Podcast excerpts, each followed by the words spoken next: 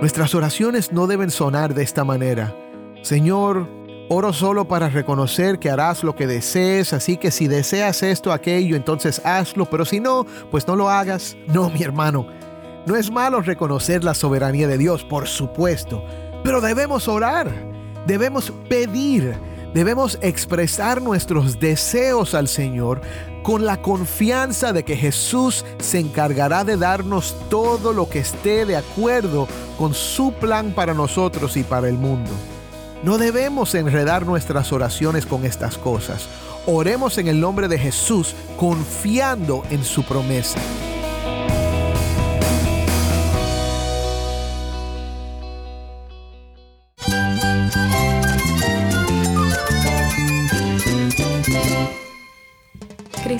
Cristo es mi todo. Cristo es el Rey del universo, es quien guía nuestras vidas. Él es grande y amoroso. Él es real. Solamente Jesucristo es nuestro Señor y Salvador.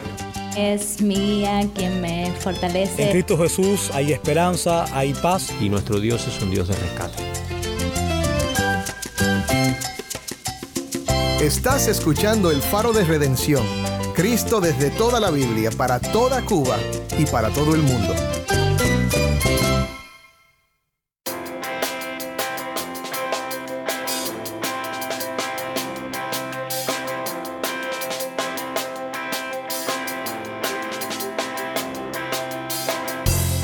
Hola, soy el pastor Dani Rojas, el director y locutor del Faro de Redención. Gracias por acompañarme hoy.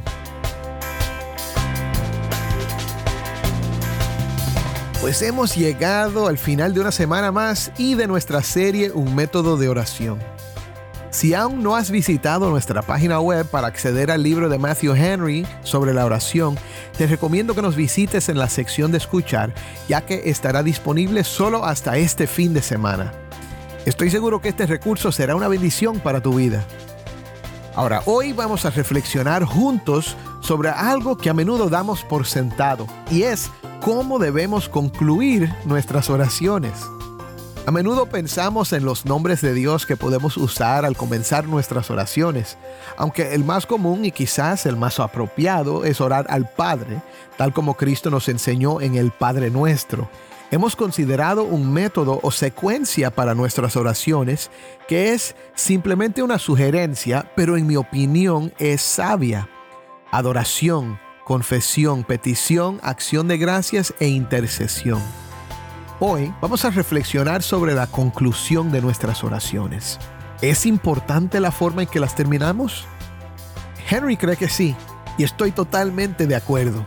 Quiero que prestemos especial atención a lo que significa orar en el nombre de Jesús, algo que a menudo decimos más por costumbre que por convicción. Si tienes una Biblia, busca Juan 14 y quédate conmigo para ver a Cristo en su palabra.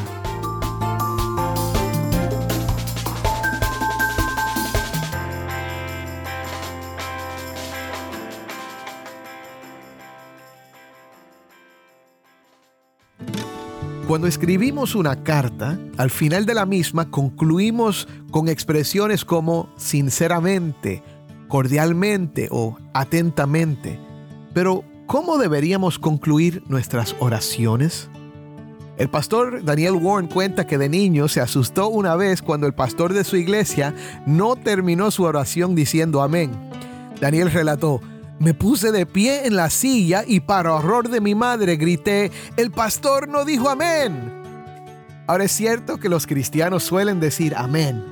Esta palabra significa así sea y es una forma efectiva de expresar nuestra confianza en que el Señor responde a nuestras oraciones cuando su pueblo ora.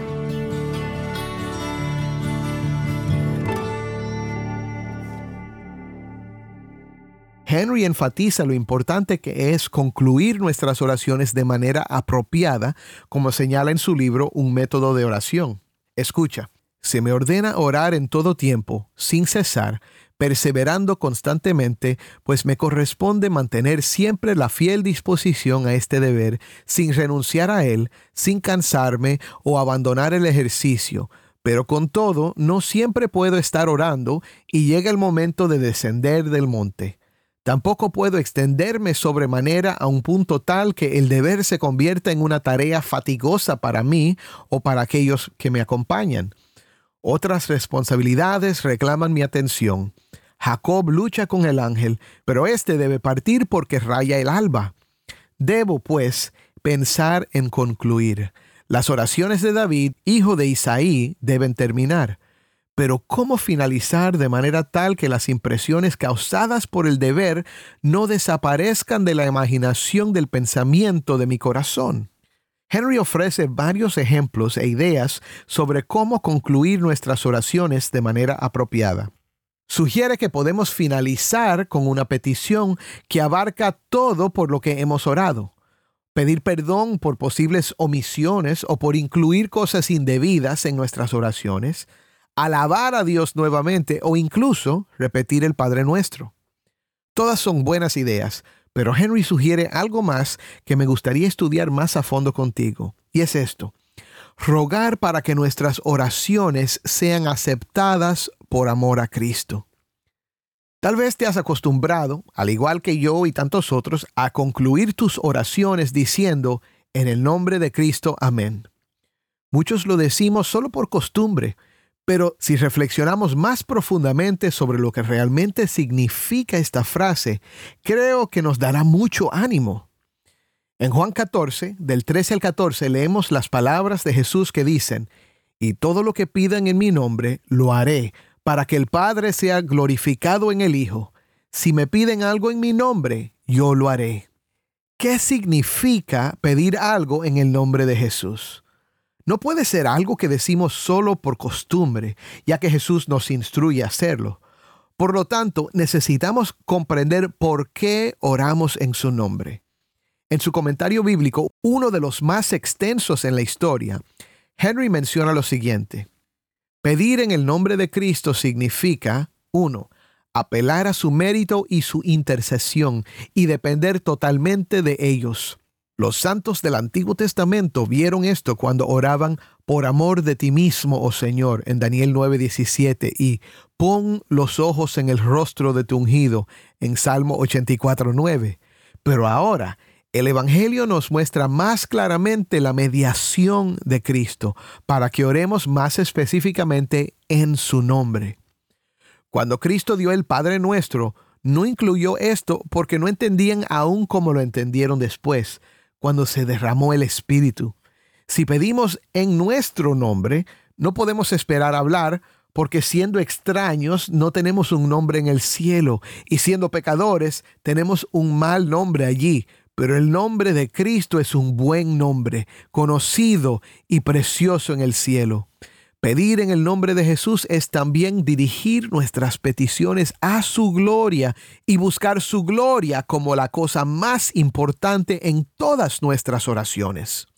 En un método de oración, Henry proporciona los siguientes ejemplos de cómo podemos pedir las cosas en el nombre de Jesús. Quiero que escuchemos juntos ahora estos ejemplos mientras Taimí los lee. Que el Dios de Israel me otorgue la petición que le he hecho.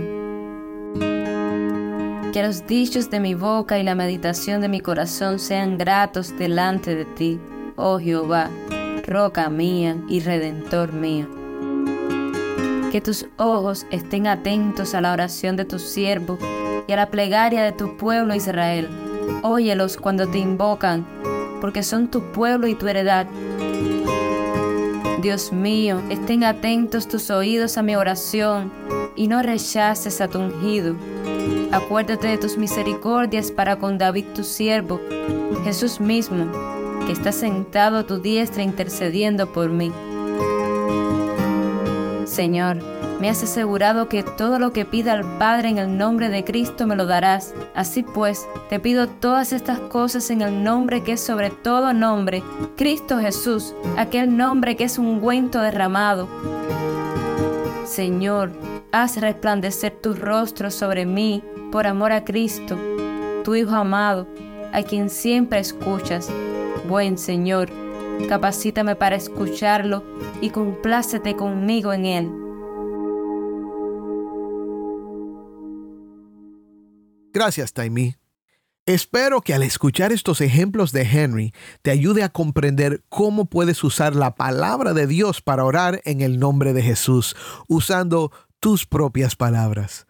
Ahora, miremos algunas razones por las cuales debemos siempre orar en el nombre de Jesús. Primero, orar en el nombre de Jesús es creer su promesa. La promesa de Cristo es muy clara. Y todo lo que pidan en mi nombre lo haré para que el Padre sea glorificado en el Hijo. Si me piden algo en mi nombre, yo lo haré. Claro, debemos ajustar nuestras expectativas de acuerdo con las promesas de Dios en otros pasajes, como primera de Juan 5:14, donde Juan afirma, esta es la confianza que tenemos delante de Él, que si pedimos cualquier cosa conforme a su voluntad, Él nos oye. Esto debería informar nuestra comprensión de Juan 14, 13 y 14 especialmente porque Juan es quien registra estas palabras de Cristo y también enseña sobre la oración conforme a la voluntad de Dios. Creo que J.C. Ryle tiene razón cuando dice que todo lo que pidan debe estar sujeto a una condición, y esta es que sea realmente bueno, bueno para nosotros y bueno para la gloria del nombre del Señor. Sin embargo, por otro lado, Creo que en ciertos segmentos de la comunidad cristiana a veces enfatizamos tanto estas distinciones doctrinales y teológicas que, al hacerlo, podemos ser demasiado cautelosos y meticulosos, lo que nos impide orar con confianza en las promesas. Nuestras oraciones no deben sonar de esta manera. Señor, oro solo para reconocer que harás lo que desees, así que si deseas esto, aquello, entonces hazlo, pero si no, pues no lo hagas. No, mi hermano, no es malo reconocer la soberanía de Dios, por supuesto, pero debemos orar, debemos pedir, debemos expresar nuestros deseos al Señor con la confianza de que Jesús se encargará de darnos todo lo que esté de acuerdo con su plan para nosotros y para el mundo. No debemos enredar nuestras oraciones con estas cosas. Oremos en el nombre de Jesús confiando en su promesa. Ahora, segundo, te recuerdo que orar en el nombre de Jesús es confiar en el Evangelio. ¿Sabías que puedes decir al final de tus oraciones la frase en el nombre de Jesús y a la vez mentir? Es más fácil de lo que parece orar en nuestro propio nombre y no en el nombre de Jesús. ¿Recuerdas la historia del fariseo y el publicano que contó Jesús? Esta historia tiene mucho que enseñarnos y una de las lecciones que nos ofrece es acerca del error de orar en nuestros propios nombres. Se ha dicho que el fariseo comienza su oración mirando al Señor, pero después de eso solo se enfoca en su propia grandeza, o al menos en lo que percibe como grandeza. Nosotros hacemos algo similar cuando, como el fariseo, nos elogiamos por nuestras perfecciones, nuestra obediencia, nuestra moralidad, nuestro servicio, nuestra devoción y nos imaginamos que es en base a estas cosas que Dios concederá lo que pedimos en la oración. Mi hermano, esto no es el Evangelio. El Evangelio nos dice que no hay nada en nosotros que nos haga merecer algo de Dios. De hecho, lo que merecemos es la muerte, la separación de Dios por toda la eternidad. No merecemos estar delante de su trono, no por nuestros propios méritos, no por nuestras propias obras buenas, y no porque llevemos una buena vida, ya que no es así. Lo único que te da acceso al trono de Dios es su gracia, otorgada a través de Jesús y su obra consumada para tu redención, que se recibe con humildad, por fe y solo fe en Cristo. Cuando oras en el nombre de Cristo, amén, estás reconociendo que la redención en Cristo es el único camino abierto para ti en la oración. No hay otro nombre bajo el cielo por el cual el hombre puede ser salvado. Y no hay otro nombre bajo el cielo en el cual debemos orar. Porque hay un solo Dios y también un solo mediador entre Dios y los hombres, Cristo Jesús hombre, quien se dio a sí mismo en rescate por todos, testimonio dado a su debido tiempo. Tercero, orar en el nombre de Jesús es desear su gloria. De hecho, debemos siempre orar para su gloria y no es una mala idea agregar esto al final de nuestras oraciones para aclarar lo que significa orar en el nombre de Jesús. Es más, podemos concluir, todo esto lo pedimos con el perdón de nuestros pecados por amor a Jesús y para la gloria de su nombre. No hay una fórmula correcta, y como bien dice el erudito del Nuevo Testamento, Jesús no les dio a sus discípulos una fórmula mágica similar a las prácticas paganas de su época. Es algo más profundo y glorioso que cualquier hechizo o rito pagano. Es el nombre de Jesús. Ahora, hemos hablado sobre cómo orar en nuestro nombre es similar a lo que hacía el fariseo, basándonos en nuestros propios méritos y obras para buscar la aceptación del Señor. Pero también debemos preguntarnos si nuestras oraciones, al orar en el nombre de Jesús, están buscando siempre su gloria en lugar de la nuestra.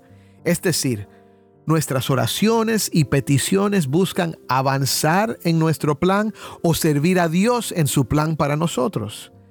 ¿Están nuestros deseos alineados con los de Dios, de modo que podamos buscar su gloria en todo lo que hacemos y oramos? ¿Son nuestras oraciones ejemplos de morir a nosotros mismos y vivir para Cristo y su reino? ¿O son un intento de manipular a Dios para que sirva nuestra propia causa y construir nuestro propio reino? No perdamos de vista jamás la gloria de nuestro Dios en Cristo Jesús, nuestro Redentor. Más bien, debemos orar siempre con el salmista en el Salmo 115, versículo 1. No a nosotros, Señor, no a nosotros, sino a tu nombre da gloria. Por tu misericordia, por tu fidelidad, los cielos son los cielos del Señor, pero la tierra la ha dado a los hijos de los hombres. Los muertos no alaban al Señor, ni ninguno de los que descienden al silencio, pero nosotros bendeciremos al Señor desde ahora y para siempre. Mi hermano, la gloria de Dios debe ser nuestra motivación en la oración y su gloria resulta en bendiciones para su pueblo. Créelo. Amén.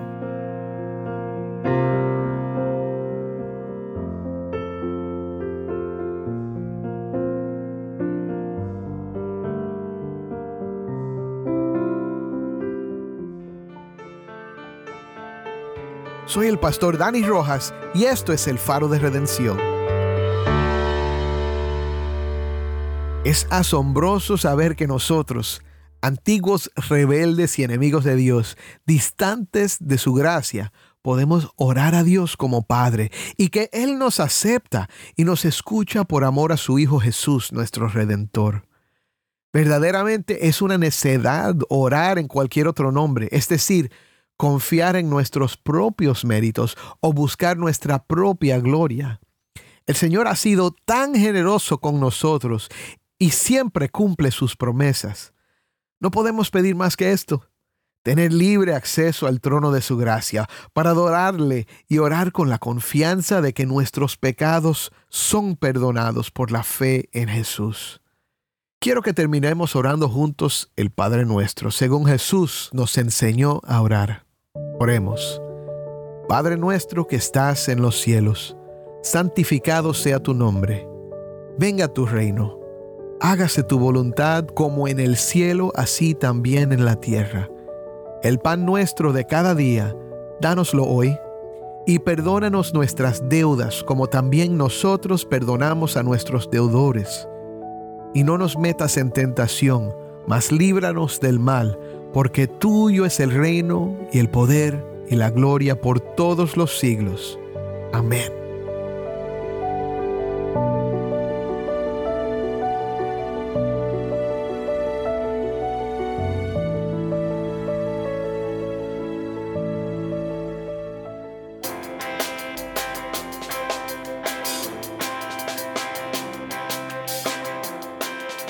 El Faro de Redención como programa radial fue ideado para Cuba, pero ha crecido a un nivel global. Si esta programación ha sido impactante para ti, queremos saber de ti. Puedes escribirnos al correo electrónico ministerio arroba el faro de De nuevo, ministerio arroba el faro de Gracias por pasar este tiempo con nosotros estudiando temas que nos fortalecen en nuestro caminar cristiano. Para más información sobre este ministerio, síguenos en las redes sociales, en Facebook, Instagram y Twitter. Solo busca El Faro de Redención. Allí encontrarás más contenido durante la semana para animarte en tu fe y mantenerte informado sobre el ministerio del Faro.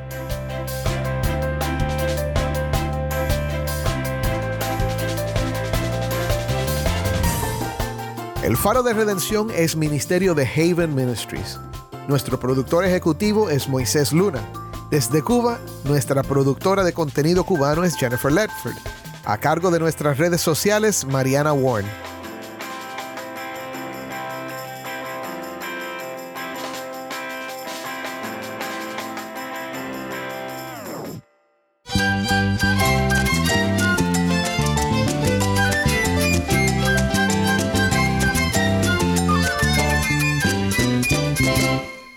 Soy el pastor Dani Rojas y esto ha sido el Faro de Redención. Te invito a que me acompañes la próxima semana. El Faro de Redención, resplandeciendo la luz de Cristo desde toda la Biblia, para toda Cuba y para todo el mundo.